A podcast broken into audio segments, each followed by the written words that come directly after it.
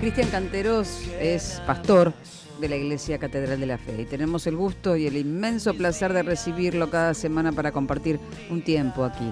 Muy buenas tardes, Cris, ¿cómo estás? Hola Lili, ¿cómo estás? La verdad que una, una, alegría inmensa este tiempo de reflexión, ¿no? Donde siempre decimos que encontramos respuesta en la palabra de Dios, ¿no?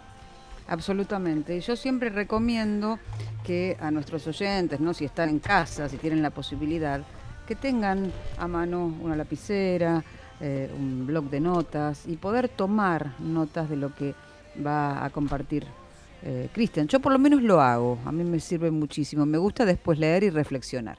Así que, bueno, los invito a hacerlo. Bueno, vos sabés que hay una historia en la Biblia que a mí me impactó, porque el pueblo de Israel se regía a través de jueces.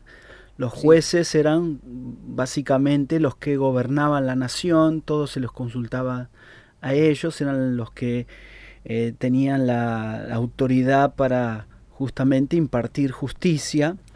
Y el pueblo de Israel se cansa de este tipo de gobierno y le pide a Samuel, que era el sacerdote, el sumo sacerdote, eh, fue justamente juez también de Israel y era profeta, le piden a Samuel, un hombre muy relevante eh, en Israel, y le dicen que ya no quieren tener este régimen de que es a través de los jueces, sino que quieren tener un rey como las naciones de la tierra. La mayoría de las naciones tenían un sistema monárquico y el pueblo de Israel quería tener un sistema monárquico, ¿no? es decir, que un rey decida, tome las decisiones justamente para gobernar a la nación. ¿no?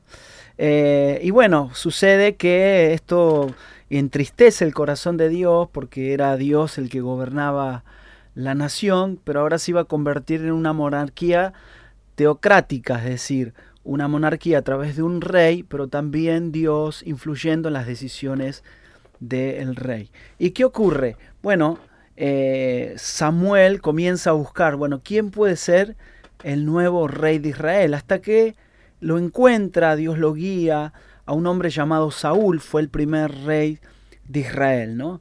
Y lo unge, lo justamente declara que él va a ser el próximo rey de Israel, eh, le viene de repente, de golpe, Dios le cambia los planes a Saúl porque él estaba buscando este, unos animales que se le habían perdido a su padre y, se encuentra que ahora el Samuel lo unge como el nuevo, el primer rey de Israel, ¿no? Justamente Saúl se convierte en el primer rey de Israel. Bueno, se hace una convocatoria, ya todos sabían que había un nuevo rey, que iba a haber alguien que los iba a gobernar. Y Samuel entonces hace todo el preparativo. Imagínate que te van a presentar, Lili, y hacen toda la introducción y dicen, bueno, con nosotros tenemos al nuevo rey de Israel, un hombre eh, de altura, dice la Biblia, que era alguien eh, bello, ¿no? Es decir, alguien que tenía compostura, eh, un hombre que uno lo veía y le llamaba la atención, y de pronto cuando dice, bueno, aquí el rey de Israel, cuando apunta dice, ¿y dónde está Saúl? No estaba Saúl. Dice, Saúl no se encontró. ¿Y Saúl? ¿Y Saúl dónde está? Y nadie encontraba a Saúl. Entonces cuando lo buscan se dan cuenta que estaba detrás de las valijas, ah, detrás del equipaje. Claro, porque claro, venían de viaje, mucha gente desde los alrededores de, Jerusalén, ¿no? De, de, Israel básicamente, vinieron y dejaron sus valijas. Entonces dijeron, ¿dónde estás, Saúl, escondido detrás de las valijas? es como que tenés que salir a escena, un actor, imagínate, Lili, un actor tiene que salir a escena y dice, ¿dónde está el actor principal? Está escondido en su camarín. Bueno, más o menos parecido, ¿no? Yo le puse de título a esta charla detrás del equipaje, ¿no? Sí. Claro, es justamente eh, lo que le, ocurre a Saúl, es el miedo escénico, ¿no? Es a lo desconocido. Y lo primero que voy a decir, vos que anotás, Lili, y los que anotan, que el miedo no gane. Que el miedo no gane. Que el miedo no gane, ¿no?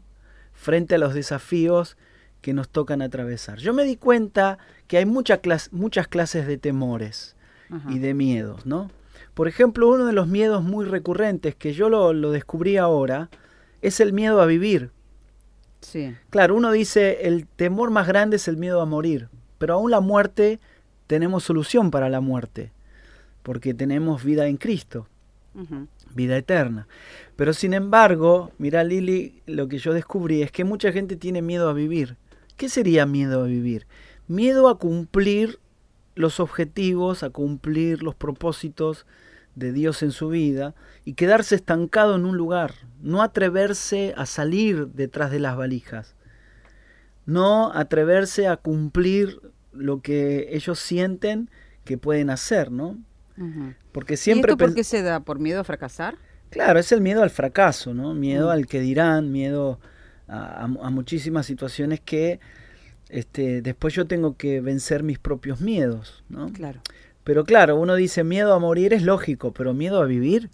Bueno, yo me di cuenta que uno de los miedos es a vivir, es, es poder alcanzar objetivos, es eh, enfrentar la vida. La vida está llena de desafíos. Uno, otro de los miedos que yo me doy cuenta es el miedo al rechazo. Sí. Es lo que vos decías, el miedo a, a fracasar porque este, justamente me van a rechazar. ¿no? Claro. El rechazo por la fe, por tus valores, por tus Ajá. convicciones. El rechazo de las personas de tu entorno, ¿no? Eh, es como que hay un cierto temor al rechazo, ¿no? Que si yo Claro. hago lo que tengo que hacer, probablemente fracase o probleme- probablemente no me entiendan. Pero vos Claro, sabés no me que lo- acepten, ¿no? Claro. No acepten mi fe, no, no acepten mis principios. Exactamente, pero vos sabés que los grandes hombres y mujeres de la historia, en su mayoría no fueron comprendidos para la época, pero vencieron los temores. Otro de los miedos que yo me doy cuenta es el miedo a amar. Ajá. Claro, uno dice, siempre me toman de tonto, yo, doy, yo lo doy todo, y mira cómo termino, no empiezo una relación porque pienso que voy a repetir los mismos patrones. Claro, es, es el miedo a enfrentar la vida. Y el miedo, Lili, está relacionado con otras relaciones, con otras emociones, como la agresividad, ¿no? que son complejos, inseguridades, como la ira, el miedo a que me venzan, ¿no? entonces tengo como un anticuerpo que es la ira, la envidia, el miedo a ser superado, los celos, el miedo a ser abandonado, ¿no? el orgullo, el miedo a la crítica. Pero yo me di cuenta, Lili, que así como el valiente y el cobarde tienen una misma oportunidad, a diferencia del cobarde con el valiente, el cobarde ve la situación y se esconde como Saúl, Sí. ¿no? Se, se- se va detrás del equipaje. Sin embargo, el valiente tiene una determinación para enfrentar las situaciones que, que tiene que, que son arriesgadas o muchas veces difíciles. La diferencia entre el cobarde y el valiente es el, eh, es el que el cobarde se esconde detrás del equipaje, el valiente tiene miedo, pero el miedo no lo domina, no lo Ajá. vence, no lo doblega. Enfien- enfrenta las situaciones, toma la iniciativa, no espera que las cosas ocurran, las provoca. Entonces, el miedo muchas veces es capaz de paralizar a una persona, de detener el propósito de Dios en su vida, de cumplir la misión que le fue asignada. El miedo atenta contra la identidad de una persona, de un cristiano, de un creyente. Mirá lo que me anoté, Lili, distorsiona la realidad de las cosas. Distorsiona la realidad de las cosas. Claro, yo me imagino que las cosas son de determinada manera o de, o de determinada forma y me doy cuenta que nada que ver, pero me dejé guiar por el temor. Claro. No te deja ver con claridad. Siempre ves grises, siempre ves cosas. Te llena de excusas el temor. No, no lo hago porque justo no tengo tiempo. No lo hago porque justo me comprometí a otra cosa. No lo hago porque... Y siempre buscamos algo, ¿no? Eh, eh, el miedo busca victimizarnos, Lili. Es decir, no, si yo hubiera tenido, si yo hubiera nacido en otra familia, si yo hubiera tenido otro trabajo, si hubiera tenido otros estudios. Es decir, que el miedo siempre encuentra motivos para estancarse, para no avanzar. Pero la Biblia dice que el perfecto amor de Dios echa fuera todo temor. Claro. Es decir, que temores vamos a tener todos. La diferencia es poder enfrentarlos y enfrentar los desafíos que vienen por delante, ¿no? Porque la palabra de Dios dice que mayor es el que está en nosotros, que Él nos hace fuerte en la debilidad y que en Cristo somos más que vencedores. Mirá lo segundo que te voy a decir. Lo primero que dijimos es que el miedo no gane. En segundo lugar es que Dios nos capacitó con todo lo necesario para cumplir su propósito en la tierra. Es decir, en nosotros tenemos todo lo que necesitamos para cumplir lo que Dios nos, mandó a hacer aquí en la tierra. Es decir, Saúl dentro de él tenía todo para hacerlo, solo que él se dejó guiar por los miedos y se se escondió detrás del bagaje, detrás de las valijas, ¿no? detrás del equipaje. Pero vos sabés que hay una diferencia, y esto te lo quiero marcar, Lili, es una cosa son los dones y otra cosa los, los talentos. Sí. Los talentos es una capacidad humana que Dios nos da. Todos nacemos con talentos. Sí, Siempre digo esto, todos somos buenos en algo. sí. ¿no? Hay que descubrirlo, desarrollarlo, perfeccionarlo, disciplinarnos para poder alcanzar nuestro mayor potencial. Esas son las capacidades humanas. Vos viste, hay gente que, por ejemplo, tiene esa capacidad para los negocios. Sí, Y hace claro que sí. negocio de, de abajo de la alfombra, saca un negocio. Y uno dice, ¿cómo hace? Es una capacidad natural, propia de, cada, de ese ser humano, que tiene una capacidad única. Otras personas tienen talento para la música, otras son comunicadores como vos, Lili. ¿no? Es decir, tienen esa capacidad intrínseca, propia en cada ser humano. Eso se llama talento. Ahora, lo segundo es el don. ¿Qué es el don? Eso te lo da Dios como respuesta a tu clamor, a tu oración, a, tu deseo de servirle a Dios. Y mira lo que sucede, 1 Samuel 16. Dice, entonces el Espíritu del Señor vendrá sobre ti con poder y ocurrirá un cambio en ti. Serás una persona diferente, empezarás a profetizar como ellos, después podrás hacer todo lo que te parezca mejor, porque Dios estará contigo. Es decir, una cosa es la capacidad humana que Dios nos da, los talentos naturales, y otras cosas son los, las capacidades sobrenaturales. Es como decir, Lili, ser como un Avenger. ¿viste? Sí, sí, sí. La otra vez con mis hijos fuimos a ver a Batman. Claro, este, le tiran tiro, lo golpean, lo atropellan, se levanta Claro. como si nada. Claro. Es esa capacidad, ese poder que uno dice, bueno, bueno, lo mismo pasa en la vida cristiana. Dios te da ese poder para poder justamente hacer la obra de Dios, ¿no? Y Dios nos da la capacidad. Es justamente la operación del Espíritu Santo dentro nuestro. Mira lo, lo último que dice este texto que te quiero leer, Lili, hablando acerca de Jesús. El Espíritu del Señor está sobre mí, por cuanto me ha ungido, como lo hizo con Saúl, dice, para dar buenas nuevas a los pobres, sanar a los quebrantados de corazón, pregonar a los cautivos, vista a los ciegos y poner libertad a los oprimidos. Ahora, ¿para qué es eso que Dios nos da? Es para que lo pueda compartir. Anunciar buenas nuevas, mira lo que dice, sanar a los quebrantados de corazón, libertad a los cautivos, vista a los ciegos, libertad a los oprimidos. Es decir, lo que Dios nos da es para cumplir su propósito aquí en la tierra.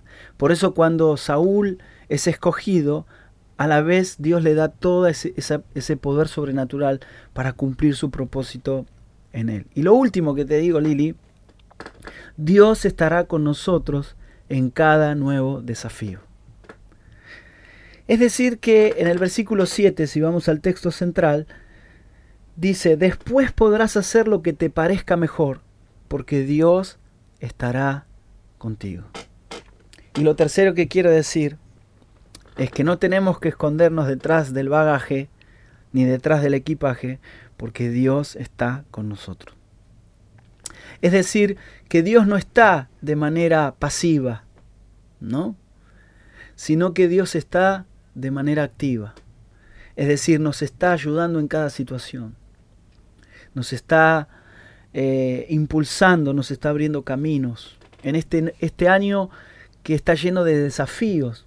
Y que yo me di cuenta que mucha gente se terminó deprimiendo y que todavía se encuentra como detrás del bagaje, que todavía está llena de miedos, de inseguridades, de temores, de angustias, de aflicciones y de frustración. Sin embargo, Dios te quiere sacar detrás de, la de las valijas porque Dios quiere hacer grandes cosas con vos. En primer lugar dijimos, tenés que vencer el temor, que el miedo no gane. En segundo lugar dijimos que Dios te capacitó con todo lo necesario para cumplir su propósito. Y en tercer lugar dijimos, Lili, Dios estará con nosotros en cada nuevo desafío. Excelente el tema de hoy, detrás del equipaje. Nos llevamos eh, este pensamiento, esta reflexión, estas palabras del pastor Cristian Canteros para nuestra vida diaria, ¿no? Que Dios está con nosotros, que no se nos borre nunca, que no se nos, eh, no se nos escape nunca esto, ¿no? Y salgamos detrás del, del equipaje, del bagaje. Esta charla la van a poder volver a escuchar, ¿cierto? ¿La vas a compartir en tus redes? Exactamente, ahí en el podcast, como acostumbramos a hacerlo, eh, lo pueden escuchar y, volver a, reescuchar y poder anotar si alguno no pudo anotar y que creo que es de mucha bendición, ¿no? Creo que también sería de mucha bendición hacer una oración. Tal vez hay muchas personas que están escuchando esta charla y digan, bueno, me toca porque tengo miedo, tengo algunos de estos miedos que mencionó el pastor Cristian, ¿no? ¿Y ¿Podemos orar por ellos? ¿Cómo no? Vamos a orar. Padre, te damos gracias por este, este, esta posibilidad que nos das de compartir una palabra de esperanza a todos los oyentes, los que están escuchando la radio y asimismo los que están eh, escuchando este podcast. Señor, tu palabra nos dice que no nacimos para estar detrás del equipaje, detrás del bagaje, frustrados, angustiados, depresivos, sino que tenemos que vencer el temor, los temores que muchas veces nos paralizan, nos quieren detener, nos quieren hacer creer cosas que no, no existen, Señor, que nos hacen distorsionar la realidad. Señor, tú nos llenaste de valentía. ¿Por qué?